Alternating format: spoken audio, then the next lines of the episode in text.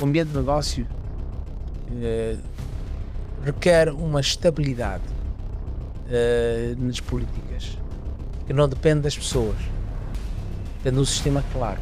Eu penso que a, a vida há muitas oportunidades e a atitude nossa como seres humanos é segurá-las ou deixá-las passar.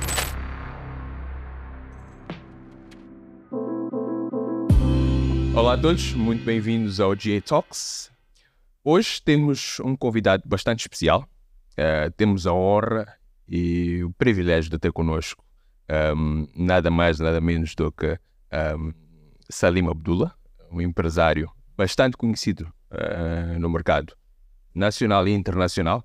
Um, tem uma camada jovem uh, que segue bastante, não só jovem, como também empreendedores que obviamente têm acompanhado de perto os passos que têm dado na carreira profissional. E, e, hoje vamos poder então ter acesso a mais algumas informações, a algumas experiências que ele irá partilhar connosco. Então queria convidar-vos que ficassem ligados a este episódio. Bem-vindo, Selim Modula. Muito obrigado por aceitar o nosso convite. Obrigado eu. Agradeço ao Global Alliance, ao DNG e a Jéssica por esta oportunidade de conversarmos poder contribuir algo que seja melhor para a sociedade, em especial a sociedade juvenil empreendedora. Muito obrigado. Uh, é uma hora para nós poder aqui receber-lhe. Hoje vamos ter uma conversa super descontraída. O nosso podcast é mesmo caracterizado por isso. Exato. Uh, Salim Abdullah, que é uh, natural da província da Zambésia, uma família de oito irmãos, uma família humilde e que tem um historial muito interessante. Ele, como empreendedor, começou a trabalhar muito cedo. Salim Abdullah, uma breve uh, ênfase daquilo que é o seu percurso infantil até o momento de estudantil e contar exatamente a sua primeira experiência no mundo do negócio, podemos assim dizer, porque mesmo trabalhando para alguém, já estava mesmo a fazer algo e aprender para o futuro. Obrigado, Jéssica. Penso que já disse as coisas mais importantes. Sou oriundo da Zambésia, de facto, cidade de Climano, mas é interessante que tive uma infância também na, na zona rural onde os meus pais viviam, que é uma localidade que se chamava Maruro. Se chama Maruro. E, e é lá onde tenho boas memórias da minha infância, daquele, aqueles meus amigos da infância, zona rural, onde brincávamos a bola, bola de trapo, não tínhamos bola. Jogávamos também descalço, andávamos aí com fisgas a caçar eh, passarinhos, de vez em quando caçávamos cobras também. São momentos da infância que eu hoje me lembro, e quando ouço falar dos crocodilos no Rio Zambeze, naquele tempo, a nossa inocência, nós nadávamos, brincávamos no Rio Zambeze e, e não me lembro de ter medo do crocodilo. Havia crocodilos, obviamente. Mas não havia histórias de ataques, obviamente.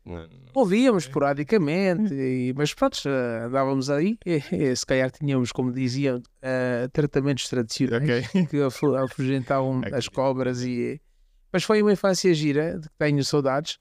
É, Lembro-me que quando era pequenino, em Maruro, sonhava que um dia iríamos ter, digamos, uma cidade como Climano, onde era a cidade que eu depois conheci. Quer eu, quer os meus irmãos, tínhamos para estudar na escola. Tínhamos que ir para a cidade de Climano, que ficava, fica a cerca de 200 e tal quilómetros. Naquela altura, na infância, as estradas eram muito precárias. Estamos a falar dos anos 60, 70 e levávamos quase um dia. Não tínhamos transporte, apanhávamos boleia, às vezes atrás de um caminhão de lenhas. Uh, bom, mas eram, eram, são memórias que ficaram e que tenho orgulho, não tenho receio de dizer nem vergonha. Eu fui um dos filhos privilegiados, porque a casa onde nós hospedávamos, a cidade de Climane, a quem eu chamo de meu segundo pai, o senhor Abdul Karim, ele era uma pessoa saudável financeiramente muito prestígio, que era o dono do Cinemag e dono de uma cadeia de cinemas no centro, no centro e norte do país, que ele albergou-me como se fosse um filho, porque a, filha dele foi a minha madrinha. E infelizmente, seis meses depois de eu nascer, minha madrinha faleceu num acidente. Foi fatal, um acidente de viatura e pronto, e ele apagou-se muito. Então eu fui esse, esse afilhado privilegiado, que depois fui muito mais novo para Climane e fui, cresci na casa deles, mas sempre voltava à zona rural, casa dos meus pais, para as férias, durante o período em que estive a estudar a escola primária em Climane. Foi mais ou menos esta infância que eu tive até, pronto, a, a minha criancice. Ok, é. fantástico. E quando vai mesmo a Climane, por volta dos seus 13 anos de idade, uh, teve este, esta fase em que trabalhou no cinema velho Águia, certo? E ela, será que esta experiência começou naquela idade, fase ainda criança? Sim, bom, deixa-me fazer um reparo, porque de facto uh, os meus pais só vieram para a cidade de Climane depois da independência. Uh, depois da independência, lembram como hoje, uh, dia 25 de junho de 1975, uh, estávamos todos num campo de futebol, meia-noite, para vermos a içar da bandeira. Eu tinha 12 anos, estava lá a brincar, sabia bem o que era, mas sabia que era muito, um muita, muita alegria em casa e só me dizia, ah, agora somos independentes, agora somos independentes. Lembro-me dessas palavras, meu pai feliz com os amigos, diz, é para agora vamos, vamos, vamos para a cidade. Então, e lembro-me desta, desta, e ele de facto veio para a cidade, moveu-se para, para a cidade e teve um emprego no Cinema Águia. Trabalhou, deram-lhe um lugar como gerente, uh, trabalhou algum tempo e depois, logo a seguir, uh, ofereceram-lhe uma transferência para ir gerir um cinema eh, na ilha de Moçambique, Cinema Nina. E durante este período eu estava sozinho em Climane uh, a estudar com o meu irmão, hum. o meu irmão número 2, que é o Rock. Uh, e pronto, ficámos sozinhos e eu tinha que fazer por mim também e gostava muito de praticar desporto. Basquetebol, consumia cerca de 6 horas por dia oh. a treinar e a dar treinos. Eu gostava muito de praticar o desporto. E, obviamente, que fazia este part-time também, que era o Bar Águia. Ia ao Bar Águia, fechar as contas, uh, fazer o, trabalho que, que me incumbia para ganhar também o meu e ajudar a economia da família, né? Era muito jovem, tinha 13 anos, eh, certamente, tem toda a razão. E, e fez-me aprender muita coisa. Aprendi a fazer as contas rápido, porque sabia, por exemplo, uma garrafa de brandy, quantos cálices. Quando chegava lá, encontrava a garrafa de brandy a metade e eu contava os cálices e a diferença entre aquele que tinha eram 42 cálices, sabia quantos cálices tinham sido vendidos assim como os pães, e foi assim que fui aprendendo a fazer as contas e a tomar conhecimento daquilo que seria um pouco de gestão uh, de uma coisa micro, pequena, mas pronto, já recebia alguma coisa e ajudava a casa também. Tenho estas memórias uh, na altura, que foram, portanto, um aprendizado de vida para mim. E, e, e, nisso houve algum momento crucial em que, obviamente, sentiu que estava a ser chamado para alguma responsabilidade, no qual talvez não estaria preparado nessa altura, que diz, olha, este foi o momento um, crucial na minha infância em que eu disse, olha, terei que um, abraçar alguma coisa que não estava, obviamente, ou possivelmente preparado para entrar? Eu penso que a vida há muitas oportunidades e a atitude nossa como seres humanos é segurá-las ou deixá-las passar. Uh, e eu fui sempre, ou penso eu, tenho episódios que estão descritos no livro Vida e Visão Empresarial de Salim Abdullah, qual o escritor é André Matola, tem episódios que são relatados por outras pessoas, meus irmãos. O irmão relata uma coisa que eu nem me lembrava, que a primeira a operação financeira que eu fiz já tinha oito anos. eu não me lembrava de que era. E ele, ele contou-me, por exemplo, que havia aquelas cremeces, né, aquelas rifas que faziam eh, na cidade. E lembra-se ele que conta, e ele sabe contar melhor. Eu lembro-me dele ter contado, está escrito no livro, que fomos os, os irmãos para esta rifa e eu dizia a ele que eu gostava de ganhar um Mercedes, que estava aí. Eu sempre gostei de carrinhos, eram aqueles carrinhos pequeninos, Matchbox, fazia coleção daquilo. Sempre que ganhava qualquer coisa, comprava um carrinho. E eu andei a tentar persistentemente a, a tentar ganhar aquilo e, e, não saía o carrinho, mas saía uma, por exemplo, uns refrescos, uns Schweppes. E, e, quando acabou, eu negociei com o meu irmão, dei-lhe os, os, os Schweppes e ele deu-me outras rifas e eu fui insistindo e algo assim até que consegui ganhar o tal prémio que eu queria e depois fiz um trade com ele e ele conta, sabe melhor contar e disse, foi a primeira operação financeira que este miúdo fez aos oito anos. Bom, era, era um dom uh, e obviamente que Deus dá-nos os dons e a gente tem que saber explorá-los. É? Às vezes podemos ter o dom e se não tivermos a atitude, Exato. ficamos na inércia. Portanto, é, são essas memórias. Mas, obviamente, que eu depois tive que também movimentar-me para a ilha de Moçambique, onde os meus pais estavam a trabalhar.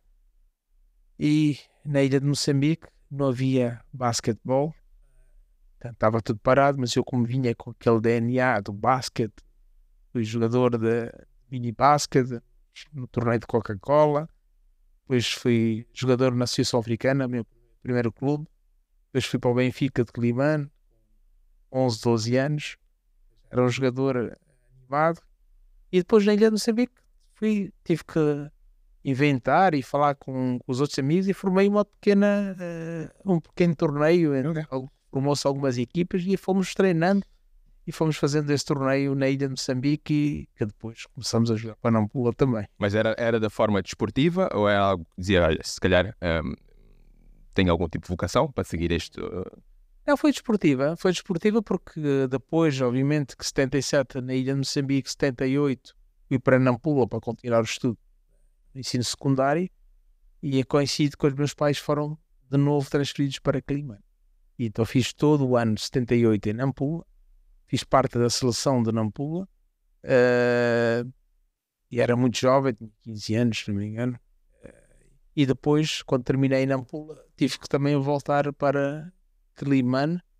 Uh, e lembro-me, há, há uns tempos atrás, meu irmão encontrou uma carta antiga, que era do diretor da escola secundária, escola industrial e comercial, de Ampula, escreveu ao meu pai eh, fazendo boas referências minhas e que fazia falta e que pediria que se eu pudesse regressar para integrar a seleção que ia jogar a Lixinga uh, no torneio das escolas e que pedia a anuência uh, que pudesse autorizar para eu participar nesta, nesta, nesta este torneio para apuramento. Naquele momento, olhava para o basquete como algo que era para levar para a vida, mais do que um simples desporto, mas levar aquilo como se calhar o seu dia a dia até os dias de hoje?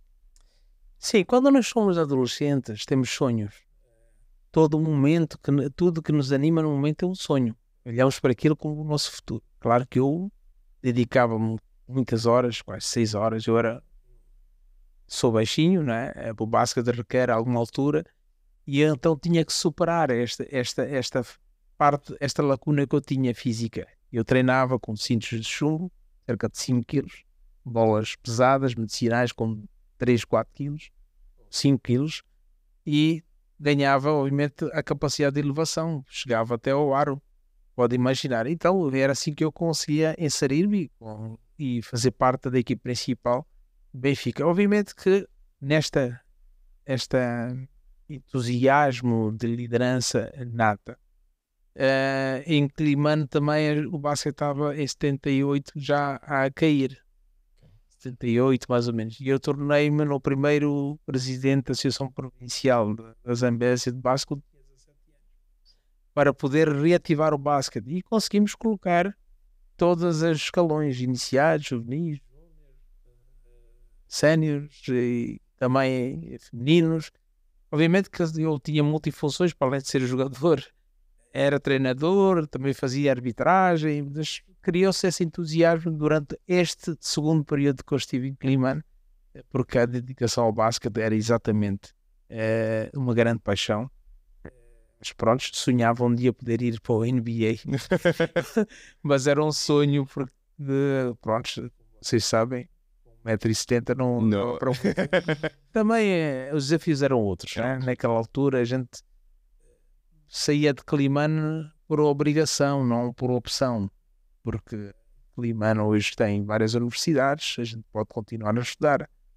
Nós não tínhamos só ensino secundário, médio, quando muito, tínhamos que sair para outras províncias. Foi dali que eu fui para a Beira, né? Cidade de Estudos. Fantástico. E talvez, talvez se pudéssemos entrar, então, entendemos a sua infância e dizemos, olha, teve um grande, uma grande exposição ao mundo de negócios, né, desde a sua infância. E, e queríamos entender. Temos toda a informação de que, obviamente, um, fora a Intellect Holding, que é uma empresa que é bem conhecida a nível nacional, um, queríamos entrar e perceber quais outros interesses o Salim Abdullah um, tem uh, atualmente uh, a nível comercial. Bom, para chegar à Intellect Holding há uma grande caminhada. A minha primeira empresa chamava-se A Iluminante. Foi na cidade da Beira, onde eu fui trabalhador eventual desta empresa. Estava a estudar na Beira. Eh, em part-time, tinha que, naquele tempo, tinha que trabalhar e estudar. Os meus pais não tinham condições para suportar os oito filhos. Uh, Lembro-me que eu trabalhei em part-time nesta empresa Iluminante, que era uma empresa de engenharia eletrotécnica, venda de materiais elétricos. E quando terminei na Beira os estudos, uh, foi quando vim conhecer Maputo. Aliás, conheci Maputo primeiro por causa do basquete. Porque eu na Beira também jogava basquete e fui campeão provincial dos Palmeiras. Por onde passou, o basquete esteve sempre ali ao lado. Sempre, sempre. Sim. E até os dias de hoje? Estou a regressar a Tionta de, de, Cape Town, no torneio de basquetebol dos Masters, é onde fomos campeões também. Mesmo paixão. E, como dizia, né, fui conhecer eh, Maputo graças ao basquete. Uh, vínhamos disputar o campeonato nacional, mas pronto, não deu para conhecer Maputo, porque ficávamos na casa hospedada de um amigo, ia no campo, campo basquete, campo casa, mas era o entusiasmo de conhecer Maputo, porque quando queria cá vir, os amigos diziam, para vais conhecer Maputo. Isso que ano foi, mais ou menos? Isto foi nos anos, penso que 81. 81? Sim. 81, 80. Eu já não tenho memória, mas anda por aí. E sim, deve ser 81. Porque 79, 80 fui para Beira. Uh, e pronto, e vim e eles gozavam comigo, vais ver uma cidade que tem mais, ar, que tem mais prédios que árvores na tua, na tua terra. E pronto, foi assim uma puto é, uns dias cá de basquete, uma semana, não conheci muito, voltei para a Beira, que era lá onde eu estava a estudar, terminei o curso e obviamente naquele tempo nós não escolhíamos o que queríamos fazer, né? o Estado decidia. E colocaram-me lá num departamento que era a Direção Provincial do Comércio Externo. Não sei se isto existe hoje, mas foi exatamente o Estado me colocou para trabalhar. Mas eu não queria. Queria continuar a estudar. Queria conhecer Maputo de facto e fui persistente. Aí é o exemplo de vida que eu dou aos mais novos. Se queres algo, seja persistente, seja consistente, seja sério consigo. Tanto que eu decidi. E não tinha capacidade financeira, mas tinha a vontade. Paixão. Consegui entrar num avião militar. A sério? Antonov. E apanhei a boleia pensando, vou chegar a Maputo, tinha o um endereço de uma pessoa amiga que alguém me deu para lá chegar. E foi assim, é, entrei no Antonov, que teve um episódio gira, que já contei isso várias vezes. É, lá um que é como mesmo tendo a viagem de Borla. Olha a, a sorte né? É, Tudo a cooperar ao seu favor. Então, de lá de Beira para Maputo, onde chega e começa já a busca para a sua formação tão querida e desejada. Que era isto que trouxe-lhe a Maputo, certo? É, de facto. Maputo para mim era um mundo, um lugar que não conhecia ninguém. Aterrei aí no aeroporto de Mabalana e tinha uma sacolinha, me lembro perfeitamente, uma sacolinha assim muito ligeira, com um par de roupas que eu tinha, eu não conhecia o puto, perguntava onde é que era Eduardo Mondelano. É sério? E alguém me dizia, olha, vais por esta rua aqui, que não era é difícil apanhar táxi. E andei. Do aeroporto a pé, ainda não havia a estátua de Eduardo Mondelano, fui andando, fui perguntando, até chegar a Eduardo Mondelano. Depois, esta é Eduardo Mondelano, era o número 18, 79, se não me engano, o apartamento que andei, até aí ao cruzamento com o Vladimir Lenin, era aquele prédio alto, e subi o 19 andar, o 18 andar, bati a porta e fui bem recebido pela família que me recebeu cá. E foi assim a minha vinda para o Maputo. E a partir do dia seguinte, todos os dias eu ia a, a, ao Ministério da Educação tentar falar com a ministra. Nunca consegui falar com a ministra. Mas de tanto me verem lá todos os dias, Até que um dia lá um dos diretores chegou cansado de mim. Mas o que é que este miúdo quer fazer aqui? E eu lá dizia lá que vinha para estudar e ele dizia, não, mas isto é lá na beira que vocês têm que decidir, não sei o que é, dá-me nisto. Até que um dia foi o meu dia de sorte e o homem cansou-se. Olha lá, queres fazer um curso de informática? Deixa-se bom. Está a começar, já começou há dois ou três meses, mas é a única hipótese que posso meter lá. E eu se aceito. E ele, pronto, manda-me uma guia para vir apresentar à Faculdade de Matemática, que era onde estava a lecionar a informática, e tinha umas aulas de contabilidade no Instituto Comercial. E pronto, é, deram-me direito a ficar no self, mas depois tive sorte de ter cá um família, um amigo, mano, que são primos, uh, Latif, que me hospedou lá e olha, fiquei pendurado lá sete anos. Sete Fiquei lá e pronto, foi assim a, a, minha estadia aqui. Mas é iluminante, depois posso, podemos falar sobre isso. Ok. Uh, olhando para o curso que lhe foi dado, que foi informática, fora isso, tinha algum curso que era por si preferencial naquela altura? Não, eu, eh, bom, eu queria fazer um curso médio superior, superior e era mais virado para a área de contabilidade e gestão, que era a área que eu estava mais inclinada. Bom, e, e, o curso de informática era, era uma coisa completamente diferente, mas tinha cadeiras que me ajudavam também naquilo que era o princípio. Era a formação. Mas, voltando um bocadinho, a questão do basquete. Eu sei que, obviamente, Beira até hoje acho que é uma das províncias que tem, obviamente, um dos melhores rankings a nível de basquete. Tem, tem algum dedo seu lá? Climana teve, teve, teve também grandes jogadores é. na altura. Mas a Beira também tem um bom basquete e agora está a reviver de novo. Tá, né? Sim, sim. Voltando àquela questão que falávamos mesmo sobre uh, a sua primeira experiência profissional, que foi na, na Beira, com a empresa A Iluminante, e que um, já contou em algum momento que quando veio cá para Moçambique recebeu uma carta uh, vinda lá da empresa a informar que os que eram responsáveis uh, pela empresa estavam a sair do país e que em algum momento viam no Salimo alguém que pudesse uh, tomar a direção daquela empresa e que foi neste momento que comprou a Iluminante por 400 meticais na altura. Conhece muito bem a história. Estas são aquelas coisas, são as dádivas que Deus nos dá. E ou a gente deixa passar, ou a gente segura. Eu, de facto, nunca sonhei vir a ser dono de uma empresa naquela altura. O objetivo era um pouco estudar e depois procurar um emprego, se calhar ir fazendo algum negócio. Mas aquela oportunidade estava-me predestinada. E quando esta carta, aliás, quando esta chamada foi feita, uh, e eu perguntei, mas porquê eu?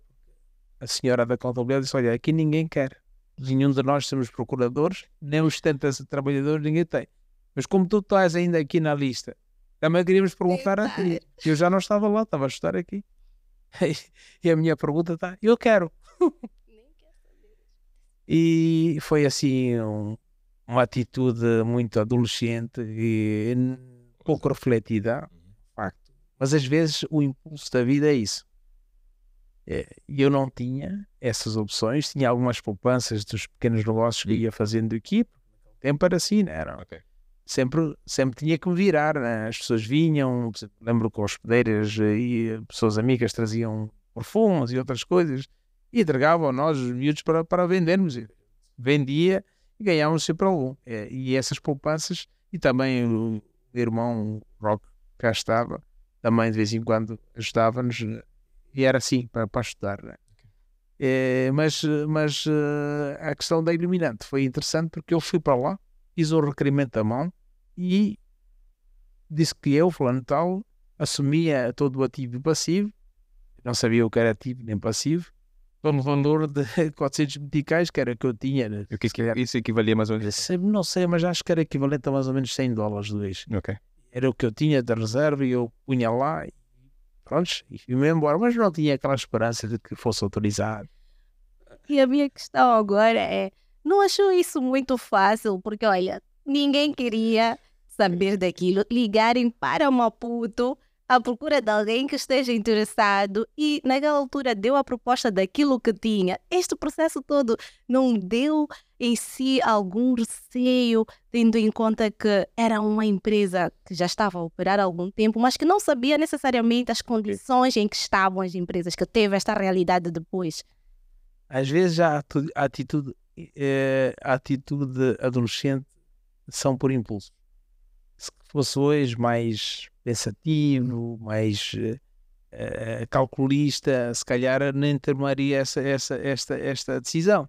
Uh, ou sim, não sei, mas era mais refletida. Naquele momento eu olhei para aquilo como uma oportunidade, porque eu conhecia a empresa uh, e, e achei que a empresa podia ter vida, e apesar de ter sido abandonada, naquele tempo quem abandonasse o país por mais de 90 dias, o Estado confiscava as empresas se ninguém ficasse e eu não, não assumisse, o Estado ia pôr em esta pública. Portanto, era assim o processo. Obviamente que quando saiu o despacho a autorizar, aí que eu comecei a refletir. Porque eu não sabia o que era o ativo nem o passivo e comecei a falar com as pessoas mais próximas minhas, meus, meus familiares mais próximos. Olha, fiz isso, isso. Então aí todos chamaram-me de maluco. Onde é que te foste meter? Grande problema, agora como é que vais pagar as dívidas? Quando fui assinar os, as livranças do banco, a empresa Surpresa. tinha milhões e milhões de lembranças que eram dívidas. O passivo era pequeno. Bom, mas há um princípio que eu quero partilhar. Eu fui sempre convicções. Manter a palavra. E eu estava numa situação que já tinha assumido a responsabilidade já não tinha volta contra. E quando o inspetor lá do Estado entregou para eu assinar as livranças, disse: Agora como é que você quer pagar a dívida? Eu não tinha resposta. Disse, Tenho que fazer inventário e trabalhar e vai-me dar aqui algum tempo. Obviamente que tinha tempo para pagar, né? O Estado também naquele tempo dava. Aliviava um pouco. Bom, a partir dali foi reunir com os trabalhadores, eram 77, explicar que a situação era aquela, mas íamos reativar, motivá-los naturalmente e começarmos a trabalhar na inventariação das obras que estavam inacabadas, o que é que havia em termos de materiais. E pronto, a partir dali fui aprendendo fazendo. Por exemplo, pegar na, nos materiais que tinham lá, que eram monos na beira, ligar para Climane, ligar para uma. Olha, isto é assim, sempre precisamos. Naquele tempo a procura era maior que a oferta, né? É diferente, hoje a oferta é maior que a procura. Então era uma questão de a gente procurar, por exemplo, fitas isoladoras. Havia caixas e caixas na beira ninguém queria, porque havia muito. O clima não tinha, era meter as malas, mandar para lá, vender, realizar caixa. Uh, interruptores, eu tive aqui em Maputo. E, e, foi assim que fui realizando cash e acabando as obras, uma a uma, começando a resgatar a empresa, até que desco descobri aquilo que foi para mim considerado a mina de ouro, que eram os cabos elétricos cabos elétricos, uh, que eram uma coisa escassa. Maputo era o grande mercado, onde havia mais construções, mais obras, as empresas públicas e algumas privadas, poucas, uh, mas não havia, havia escassez. Não se importava, só o Estado é que importava naquele, Distribuía, que era a Interletra, que hoje é minha, comprei a Interletra, o Inarense, assim como a Iluminante, assim como a Fadil, que também era uma empresa que produzia candeeiros elétricos. Depois, mais tarde, comprei tudo com a oportunidade que o Estado foi dando nas privatizações, que foi, uh, obviamente, um passo seguinte para chegar à Intelec.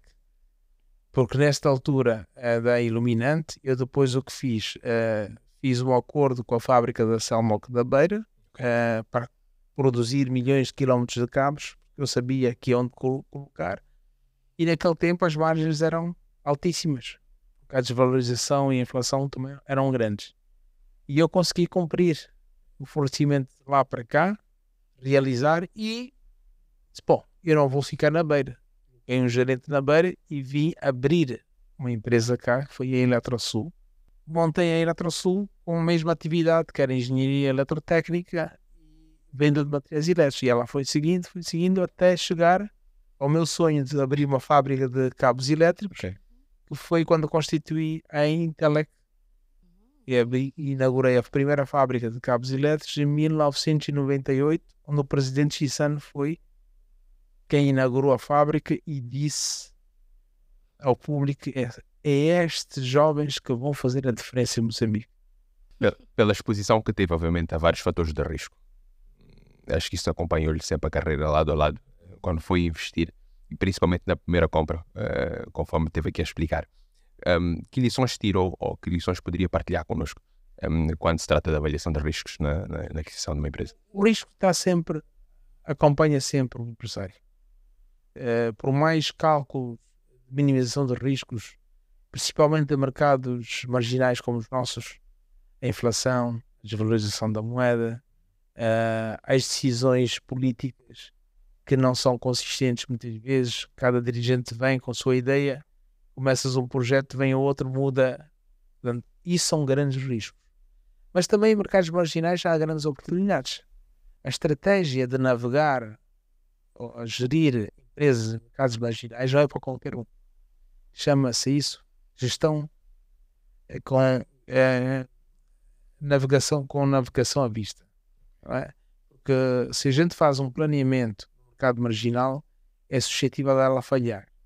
Tens inflações, tinhas, agora a inflação também já é acima de dois dígitos, foi a, a grande surpresa, mas a, a, desvalorização da moeda é mínima, as taxas de juros são mínimas, uh, mas também a concorrência é maior.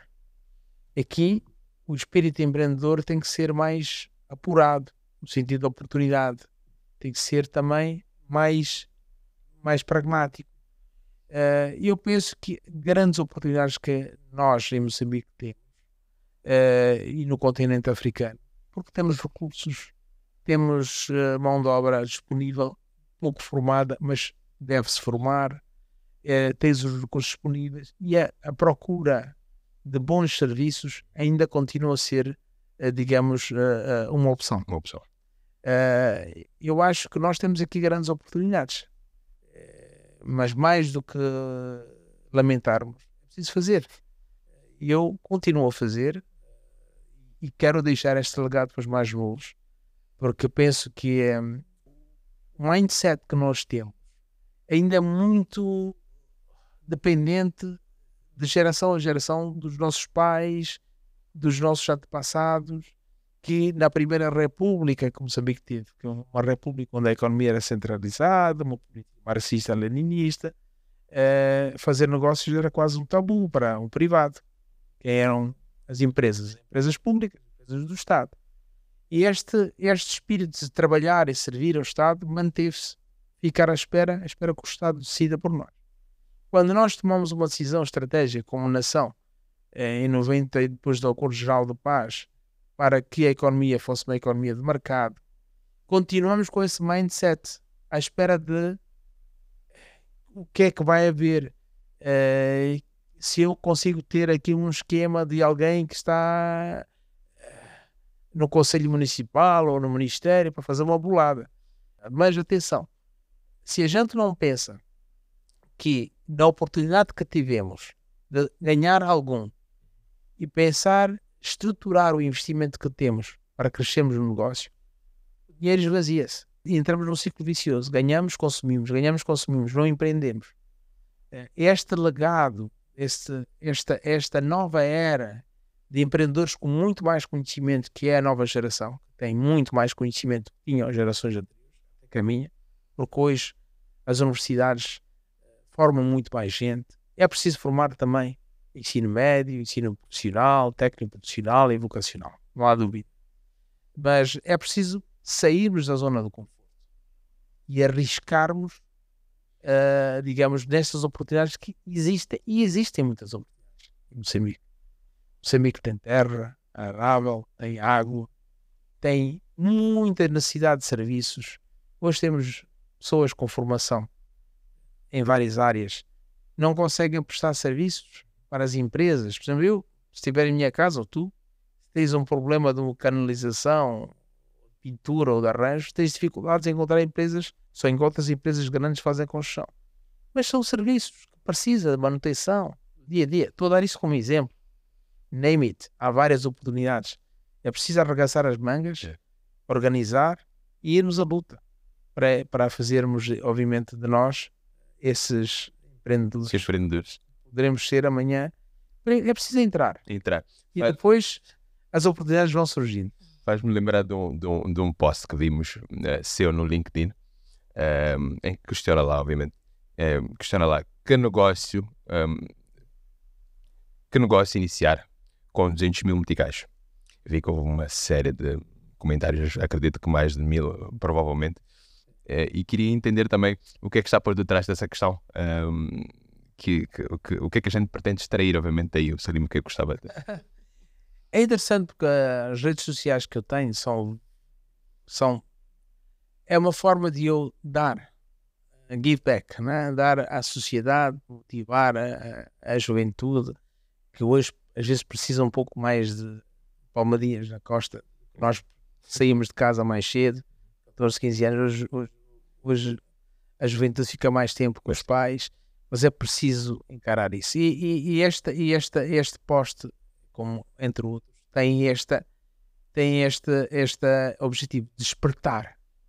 E é interessante os comentários que a gente vai ver aí, porque tu vês a tendência de uma grande parte de usar aquilo para consumo, outros de olharem como se fosse um dinheiro infinito e que podem fazer mínimas coisas porque não fizeram as contas, mas também há outros que pensam, calcularam que podem fazer coisas boas com com este capital, podem começar algo. É exatamente esse despertar. Obviamente que Salim Abdullah, porque tem todos os dias pessoas necessitadas, eu tenho esta, esta, esta, esta hum, responsabilidade de ajudar a minha sociedade, uh, não posso fazer arbitrariamente um, um como tenho feito. Então decidi criar uma fundação. É uma fundação que tem o meu nome, eu não sou o presidente da fundação e na altura reuniu-se o Conselho de Administração, parte da minha família está lá e outros técnicos e tem independentes e esta fundação tem a responsabilidade de olhar com os recursos que for captar pela fundação, com a minha contribuição, olhar e poder fazer o empoderamento possível de classe mais jovem. Feminino, de preferência, jovem e masculino também. Tiverem boas ideias que puderem, precisam de ser potencializados. Obviamente, como as necessidades são maiores que os recursos, uh, temos feito algumas ações e nós não publicitamos ações, porque acho que é, o objetivo da Fundação não é publicitar, é fazer e é uma questão espiritual também fazer e ver que pudeste empoderar e espero que aquele possa depois vir a fazer o mesmo para os outros sucessivamente. Obviamente que a minha equipa deve estar a analisar com isto, pode ser que venha a identificar alguns potenciais a quem possam eh, empoderar, eh, mas este é o objetivo também.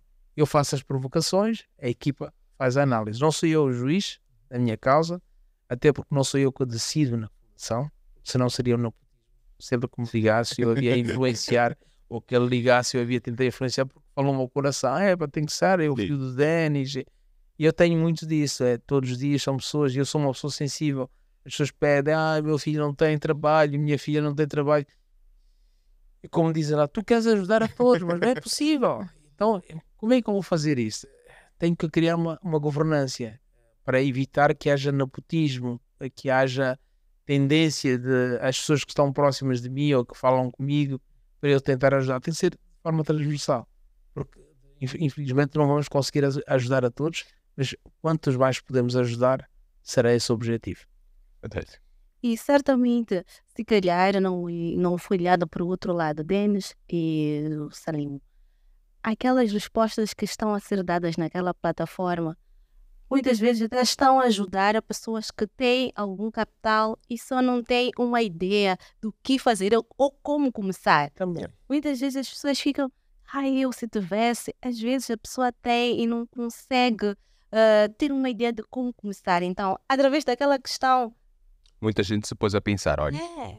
o que é que eu posso fazer? É. Querem responder, então, às vezes é, é dar-se o trabalho de pensar, dizer, não, eu preciso de pensar. E é possível, de facto, com 200 mil meticais pela qualidade de comentários que eu vi, qualidade de ideias que existem ali desse lado. Eu acredito. Se eu comecei com processos medicais, acredito que sim. E há lá, eu tenho lido, não consigo ler as mil e tal, mas vou lendo sempre, vou vendo e inspiro-me na, algumas coisas interessantes. Vejo que foi elaborado. As pessoas, obviamente, que não vão entrar em detalhes aí, porque também não vão entregar, digamos, todos os detalhes claro. no, na, na, rede social. É? Agora, é interessante alguns que parecem as pessoas mais negativistas, que pensam que aquilo que Salim Abdullah está interessado é lançar aquela isca para ir colher ideias para fazer negócios. Graças a Deus não preciso disso, uh, mas uh, é não sejam tão maldosos não, não, sem sentido, porque o objetivo é exatamente potenciar as pessoas, colocar, abrir o espírito empreendedor. E eu tenho algum orgulho nisto, porque quando há uns anos atrás olho que grande parte da juventude olhava numa oportunidade de ir andar com uma bandeirinha de um partido para ver se tinha lugar no, no partido, para depois conseguir um lugar no setor público. Eu queria contribuir para uma coisa diferente. E era exatamente isso: era contribuir para o espírito empreendedor, ser acima desta, uh, desta miopia de querer ter um lugar uh, na vida política apenas, onde também tive uma passagem curta pela inerência, uh, na altura, ainda esta manhã, neste master, master. masterclass que sei estava lá o presidente Chissan, sei, é uma boa oportunidade. Eu entrei pela minha curta vida na política uhum. no consulado do presidente Chissan. E ele lembra-se que eu, quando eu saí, tanto, tanto como entrei como saí, fiquei num mandato de cinco anos, porque eu já vinha do setor empresarial. E a vida política só me estava a atrofiar a minha capacidade empresarial, tanto mais que a minha esposa, que estava no último ano de medicina, teve que deixar para segurar as empresas, porque as empresas, que era a Eletrosul, a Internet, a Eletrotec, já estavam com dificuldades, porque a minha ausência era fatal. E quando me entrega, entrega uma coisa. E estava a viver aquela vida do Parlamento. Digo uma coisa: foi um momento, mas que eu aprendi a conhecer o meu país, a minha gente, as suas prioridades e a criar a autoestima e a minha estima daquilo que podia ser como cidadão a contribuir. E também me abriu uma outra luz, que eu digo isto várias vezes. Naquele momento, todos queriam um cargo ou público para poderem se ingrar na vida. E quis fazer diferente. Mostrar que numa sociedade a vida pode ser composta por diferentes atores. Empresários dignos, respeitados, acarinhados e até que brilhem nessa sociedade. Todo tipo de atividades que compõem uma sociedade, não só os políticos. Porque as estrelas eram só os políticos naquele, naquela altura. Agora já não. Penso que aos poucos, mesmo assim, continua. Mas estamos a caminhar para uma sociedade diversificada, transversal, e este era o objetivo. E eu, quando eu quis sair, perguntaram porquê. Isto para mim é pequeno. eu não quero viver no salário. E quando saí, de, de, quando terminei o meu mandato, ainda fiz uma sessão de segundo mandato e pedi, pedi para tirar. O colega que veio a seguir de mim ficou satisfeito, tinha um salário de 45 mil meticais. Se calhar fazia aquilo em umas horas, né? Exatamente. E, e pronto, é, é, é, é essa a, a, a, capacidade que eu quis transmitir, mas fiz a minha contribuição ao país através do associativismo empresarial. Candidatei-me a presidente da Associação Comercial, o CTA, depois CECPLP, e esta foi a forma de eu contribuir, contribuir uh, para o crescimento social, de forma económica também, através do setor privado. E hoje estou aqui a conversar convosco, uh, não porque seja um político, Exato. mas porque sou empresário e também quero contribuir é. para o crescimento da minha, do meu país e da minha sociedade. Era este o contributo que eu queria dar e hoje quase me sinto realizado. Fantástico. Esta é uma questão que vamos voltar bem lá para o final. Fica aqui o ponto de interrogação. Né? É. Mas voltamos lá para o final. Uh, dando continuidade aqui, eu gostava, de certa forma, estamos a falar de negócios, estamos a falar de empreender. Como é que avalia o, o atual estado do ambiente de negócios em Moçambique, em especial? O ambiente de negócio eh, requer uma estabilidade eh, nas políticas que não depende das pessoas, depende do sistema claro. Mas a independência dos, dos, dos, uh, dos pilares da democracia uh, são cruciais para o estágio que uma nação pretende atingir na democracia. Eu penso que estamos num estágio. Muitos de nós uh, estamos inconformados e todos os dias reclamamos. O reclamar é bom. O cidadão, quanto mais reclama, uh, obviamente forçamos a que, uh, digamos, os pilares uh, se reforcem. Porque se a gente senta, o Estado militar ou, ou o Estado de polícia toma conta de uma sociedade. Mas continuamos ainda com essa mentalidade, temos ainda um caminho para percorrer. Agora, falando do ambiente de negócio, uh, oportunidades são enormes, mas o ambiente ainda não é propício para tudo. Penso que há vários fatores que têm, têm prejudicado essa estabilidade, esta instabilidade, uh, digamos, das guerras, dos conflitos, criam instabilidade na sociedade e muitas vezes são capitalizadas mal para criar a tal estabilidade socioeconómica. Uh, há outros fatores também, tanto Moçambique tem que se reforçar muito nas infraestruturas para porque somos um país muito frágil em relação às intempéries, uh, digamos que atacam severamente o país. Isto cria instabilidade na economia, na sociedade. Então são dos fatores também de estabilização mas uh, quero crer que estamos a caminho. Hoje vemos uh, pessoas com muito mais qualificação, quer também na parte política, quer na parte empresarial, quer na parte social, nas empresas. Portanto, há um crescimento, não podemos dizer que crescemos. Estamos a constituir uma sociedade mais idónea. Tem também a questão da redução das burocracias. Um detalhe muito importante: já melhoramos em muitas coisas. Eu passei por este processo enquanto presidente da CTA eh, fizemos muito uh, a redução dos red, chamados red tapes. Isto é um processo, é um processo que tem que estar sempre a adaptar-se à nova realidade. Agora, eu penso que aqui um, é um grande desafio que nós temos, que é uh, o fator uh, mentalidade de Estado de Polícia que me referi. E, e é aqui onde reside o grande desafio. Por exemplo, nós para fazermos o comércio internacional, eu acho que as nossas autoridades alfandegárias e aduaneiras não estão preparadas porque elas estão preparadas com um business mind para importadores, não para exportadores ou para importador e exportador. Eu tenho situações em que alguém, por exemplo, que importava um equipamento ou veículo, seja que for, de um país qualquer para aqui para Moçambique, e de repente acontece uma oportunidade no Zimbábue e ele quer fazer um reenvio disso. Olha, bloqueou tudo.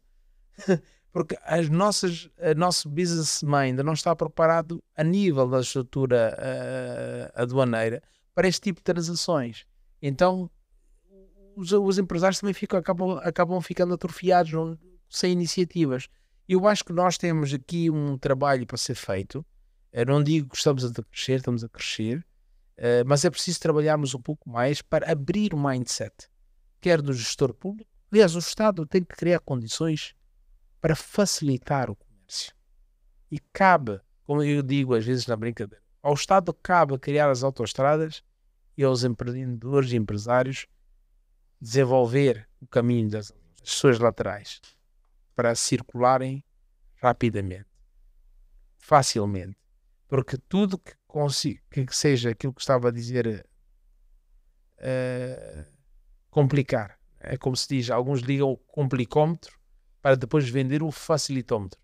Este, este é um problema de, não podemos dizer que é um problema só do Estado, são dos funcionários, às vezes. Este é que é preciso ser combatido e vemos um grande esforço hoje, autoridade contra a corrupção, pessoas presas, e, há um esforço, mas é preciso que toda esta sociedade in, in, interaja e veja que é preciso fazermos o setup. Agora, eu penso que o desafio também não, não vai ser feito só passa, digamos, uh, uh, com campanhas sim, sim, temporárias. Sim. É preciso estabelecer logo a partir da escola primária esses valores. E outroras houve estas coisas de que, bom, falar como homem, pagar um refrescozinho, aquilo que incomoda o cidadão no dia a dia. Acho que a Jéssica também deve ter alguns, alguns casos, não é? vêm de repente, ah, e depois ligam o complicómetro para depois venderem o facilitómetro. Quando as autoridades estão aí para facilitar ao cidadão. É? É, e eu penso que este é o desafio. Mas isto são vozes que é preciso é, não parar, mas é preciso também, na minha ótica, começar desde pequeno. Explicar escola primária, que não se faz isso. Depois a criança vai dizer: Papá, está a dar dinheiro à polícia. Então vai embaraçar o papá, não é? O papá está a dar refresco à polícia. Não pode. Então esta, está a pagar o professor. Estas coisinhas que são ensinadas. Agora, nós vemos às vezes os nossos filhos já olhar isso como uma normalidade. E isto vira cultura. E virando cultura, dificilmente qualquer dirigente de Estado vai conseguir combater porque já se enraizou na sociedade. Então há aqui um desafio que não podemos deixar só para o governo. E nós, líderes da sociedade, também temos responsabilidades, pais, encarregados de educação, em fazermos a transformação deste business mind ou deste mindset desde pequeno para que criemos uma sociedade mais sã, mais transparente, que seja mais fluida, que não tenhamos que falar como homem para resolveres um problema de um BI ou de um documento. Já houve tempos piores, já? já. Também não queremos ser negativistas. já houve tempos. Eu penso que eu me lembro em tempos que cada época tinha um, um, um, um digamos, uma, uma oportunidade. Até os funcionários da LM já tiveram oportunidades de fazer as suas boladas. Os voos eram menores do que, do que as pessoas queriam. Então tinha-se que levar um garrafão de vinho para poder arranjar um voo. Já houve a época do, hum. do, de, das pessoas uh, do Muquero, já houve a época do, dos, dos polícias trans, enfim. Mas estas coisas a gente vê como a forma do desarrasto da vida do moçambicano. Que é preciso regularmos agora, né? é. é preciso regularmos porque de facto não podemos construir uma sociedade sã, desenvolvida, próspera, que cria ambiente de negócios para nós, os moçambicanos, para quem vem investir cá, de uma forma transversal, criando esses obstáculos, como a Jéssica bem diz, eh, os chamados red tapes. Né? Mas às vezes não são red tapes, são, são as pessoas que criam esse, esse, esse, esses red tapes. Uh, em algum momento tocamos sobre a questão da Intellect uh, Holding, que nela fazem empresas, fazem parte empresas de diferentes ramos e isto requer de si, como líder, uma capacidade de gestão bastante elevada. Uh, como é que Salim uh, vê a sua liderança e gestão? O seu tipo de liderança e gestão? Bom, a Intelec virou uma holding, uma gestão estratégica.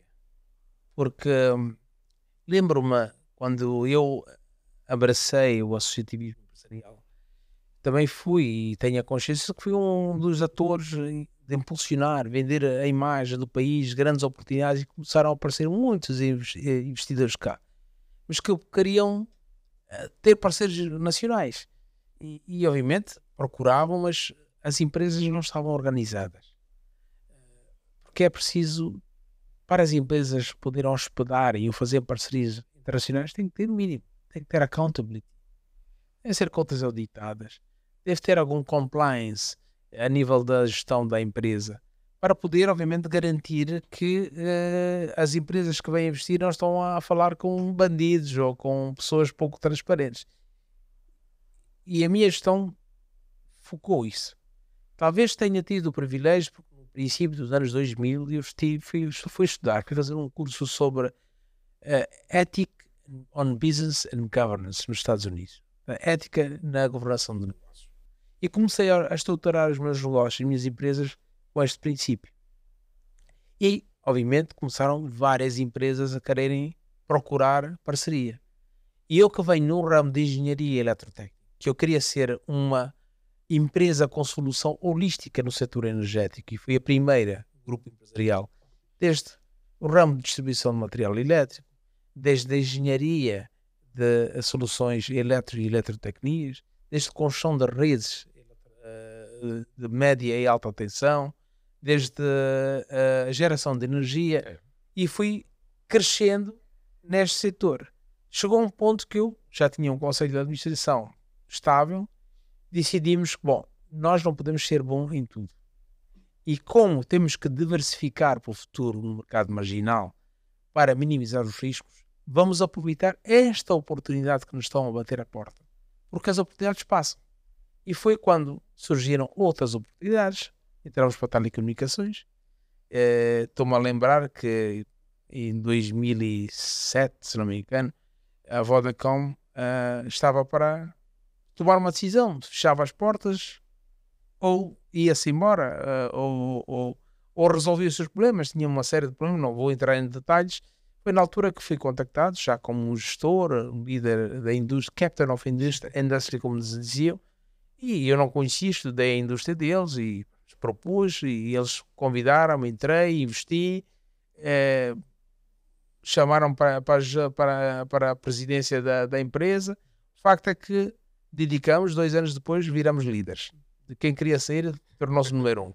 Interessante, dois anos depois? Sim. E foi exatamente dois anos que levou a Intellect a, a Iluminante, assim, que é para reposicionar-se. Mais ou menos. Esse ponto, desculpa, chamou a minha atenção. Uh, e depois, pronto, obviamente que eu estando na área de energia com soluções holísticas, começa a criar também outras soluções holísticas no setor de telecomunicações. E visto numa empresa que faz as manutenções dos sites todos da, Vodacom, da distribuição dos SIM cards e das soluções de serviço, são empresas à margem, que não têm a ver com. Mas aproveitando esta oportunidade de crescer também no ramo de telecomunicações, assim como outras empresas. E depois apareceram outras oportunidades que fomos investindo então passamos a uma holding que hospeda as empresas, ajuda-as a crescer com toda a governança necessária dentro do mercado marginal, mas com soluções também de investimento. É o que nós fazemos. Nós hoje estamos no setor de telecomunicações, no setor de energia, estamos na banca. Nós estivemos na fundação do BCI, estivemos na fundação da Mosa Bank e eu fui administrador de um banco pequeno, a ICB, é um banco capitais Malásia, hoje sou cônsul da Malásia, mas, mas o banco onde eu aceitei ter um cargo como administrador e, e continuo como investidor até hoje é o Netbank, que era o banco único, agora é o Netbank. É, portanto, através de uma, de, uma, de uma plataforma que eu criei na, na Italé, que é a SF Holding, e depois tenho a Eletrosul, que é a minha empresa familiar, que é dona da Intelec Holding, 90%, e depois tenho os 10% distribuídos pelos técnicos e outros acionistas. Né? E, e, pronto, também estamos no ramo automóvel, marcas como a Peugeot, a Renault, a Volkswagen, entre outras. Estamos também na área de outdoors, comunicação, que é a GC Deco Intellect. Uh, bom, fomos crescendo. Obviamente que aqui não vou dizer em todas as áreas em que estamos, porque nós fomos diversificando bastante mas temos muito mais áreas eh, que estamos, estamos continuamos a investir e, e portanto e o nosso objetivo é a certo momento depois diversificar para reduzir digamos aquilo que são os riscos do mercado do mercado marginal foi essa estratégia que a Intelec tomou uh, porque corríamos o risco de estarmos a querer crescer no setor energético mas houveram várias intempéries que foram foram acontecendo na nossa praça e obviamente ainda bem que esta foi a decisão, porque senão estaríamos hoje com muitas dificuldades. Ok.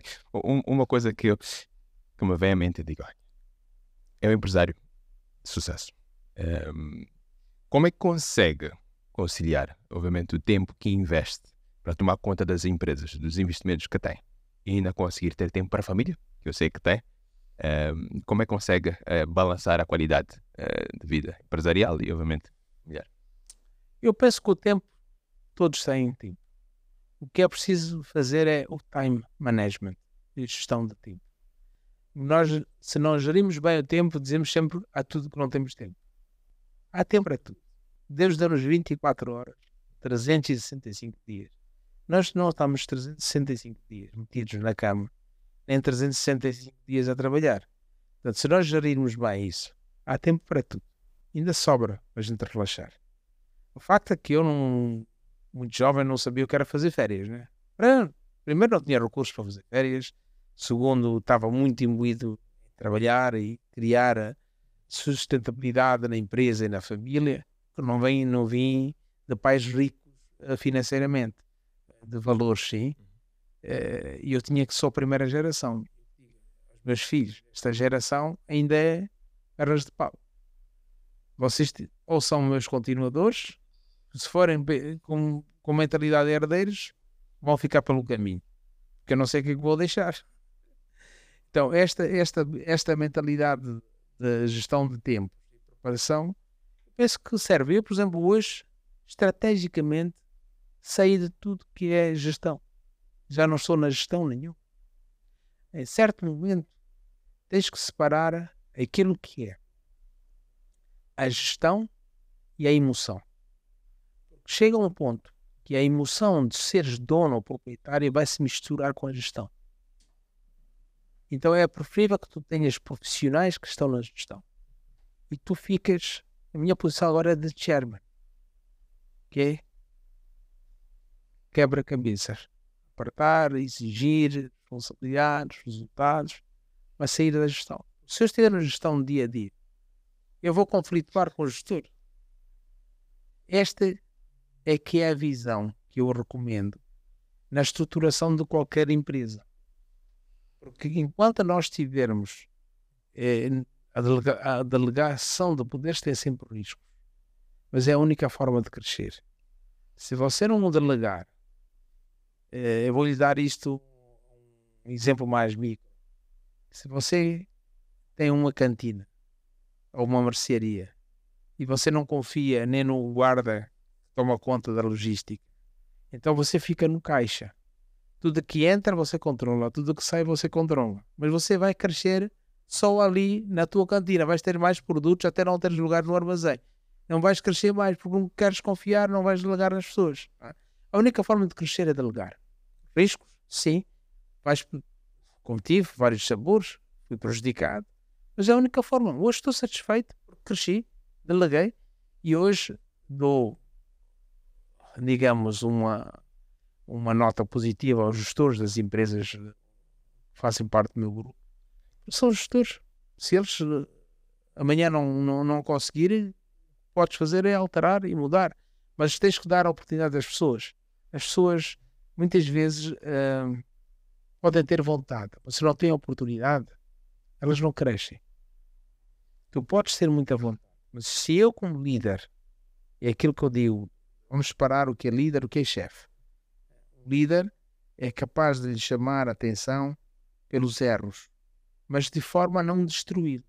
É o que, que eu costumo dizer. Se queres, se queres elogiar alguém, elogia em público. Porque vai-te fazer bem, vai-te fazer crescer. Mas se eu destruir-te em público, estou-lhe a prejudicar a si e estou-lhe a destruir a si. E muitas vezes os líderes, os líderes não fazem isso. Os chefes são capazes de fazer. Porque os chefes têm um problema muito sério. É quando há um erro, nunca é deles, é dos outros. Os líderes não, assumem os seus erros e valorizam as pessoas, dão oportunidade às pessoas. E este, infelizmente, tem sido o dilema da grande parte das nossas organizações em Moçambique. Há uma cultura de escovinha. Para eu ser amigo do chefe, tenho que escovar o chefe, e depois, se não escovo o chefe, o chefe também não fica bem comigo. Nós temos que mudar esse mindset. No negócio não pode ser assim. Mesmo nas outras organizações. Eu penso que as pessoas têm que ter a oportunidade de serem lideradas. O tempo da chefia passou. Esta coisa dos chefes, de que chega, deixou cair, o outro tem que apanhar para entrar. Isso já passou. Eu penso que nós estamos num estágio que empresarialmente temos que ser mais proativos e esta, esta, esta atitude das pessoas de poderem ajudar as outras a crescerem. Porque se tu cresceres, ela crescer, no conjunto todos nós crescemos. E esta tem que ser a visão que nós temos que ter na sociedade.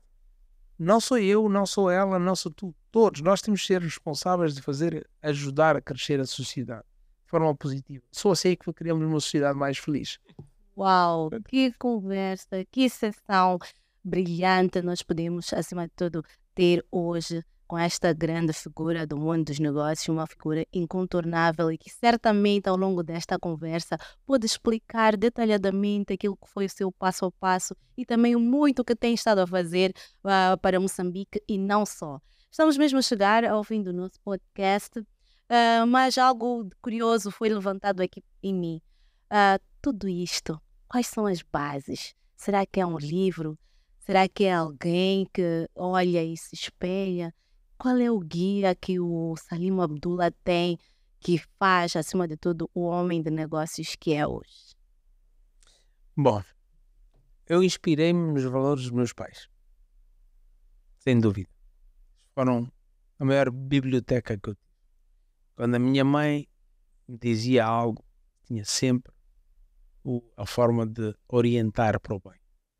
E o meu pai, e não era pessoa de muitas falas, mas também não era uma pessoa agressiva. Uh, mas tinha princípios e era um bom contador de história. Meu pai, na zona rural, não havia energia, sentávamos à volta de um Petromax ou de uma lareira e ele contava a história dos livros que ele lia, ele gostava de ler livros da FPI e outros tipos de história, Mil e Uma Noites, mas sempre tinha uma parte uh, honrada da história, como diziam meus irmãos, às vezes meio ciumados, tu eras sempre o herói. Na brincadeira.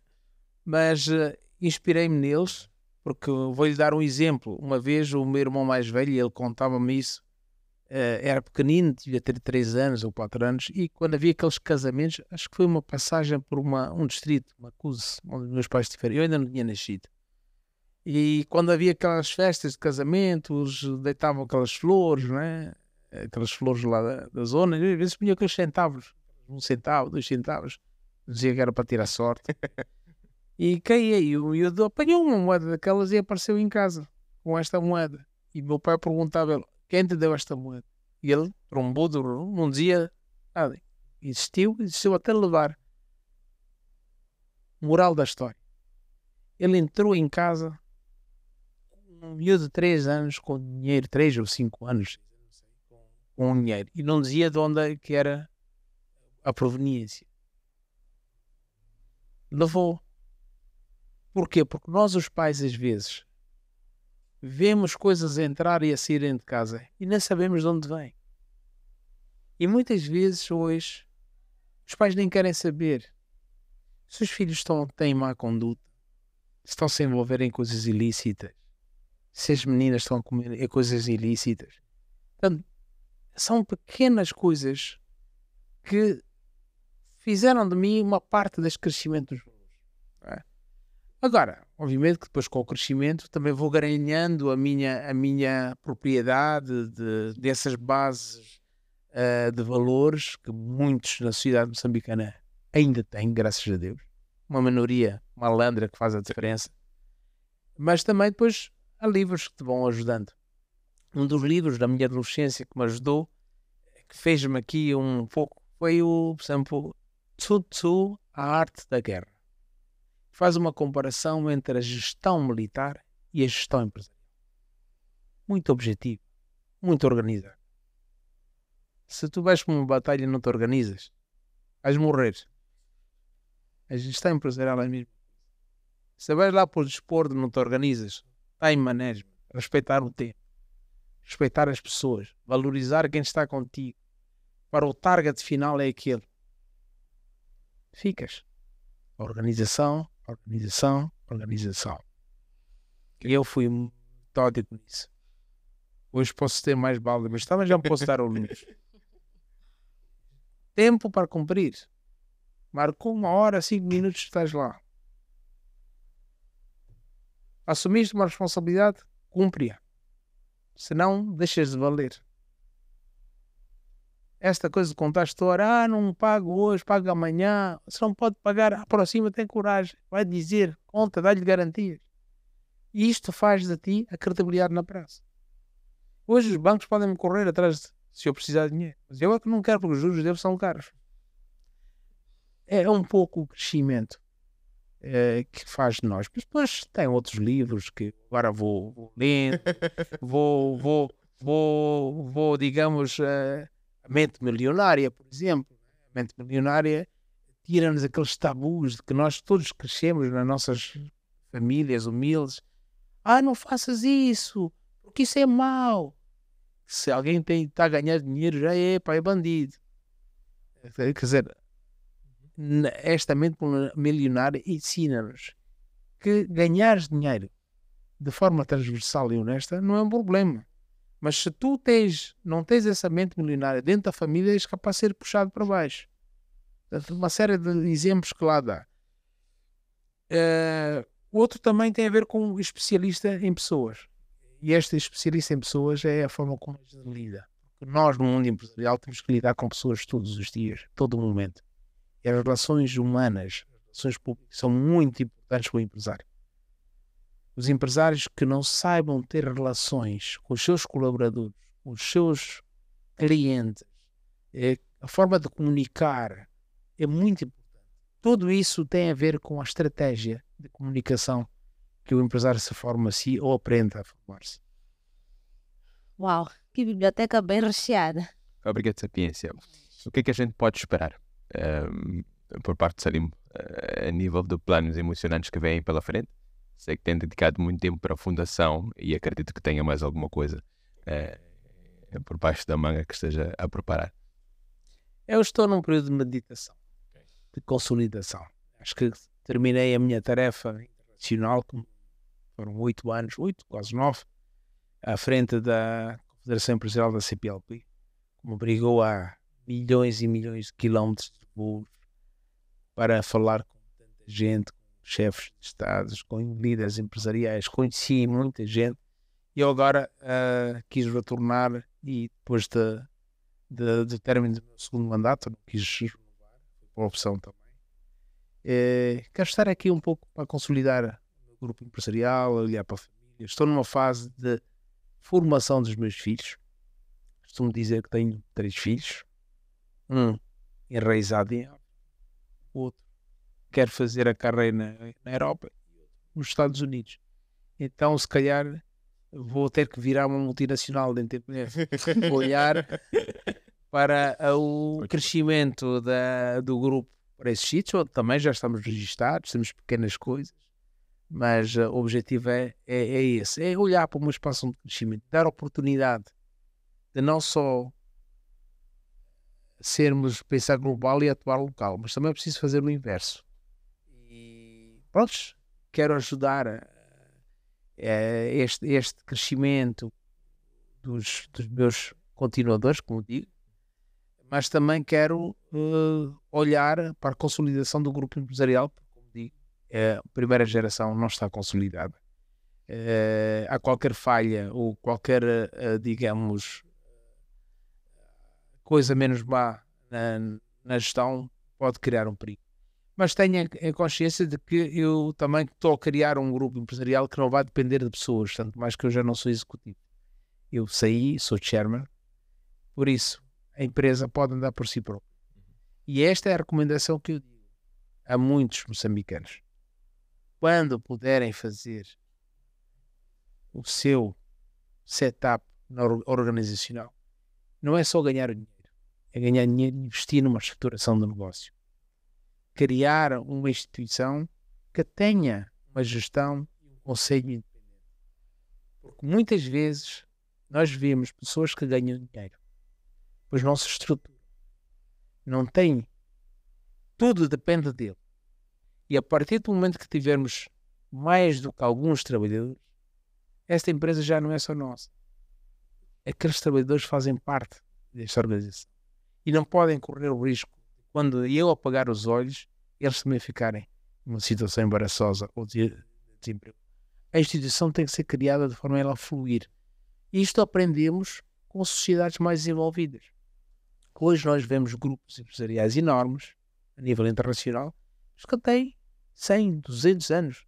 São gerações e gerações tão consolidadas. E mesmo assim, é preciso continuar a fazer uma gestão, uh, uma gestão de forma equilibrada, com toda a governança possível, para que elas continuem a crescer.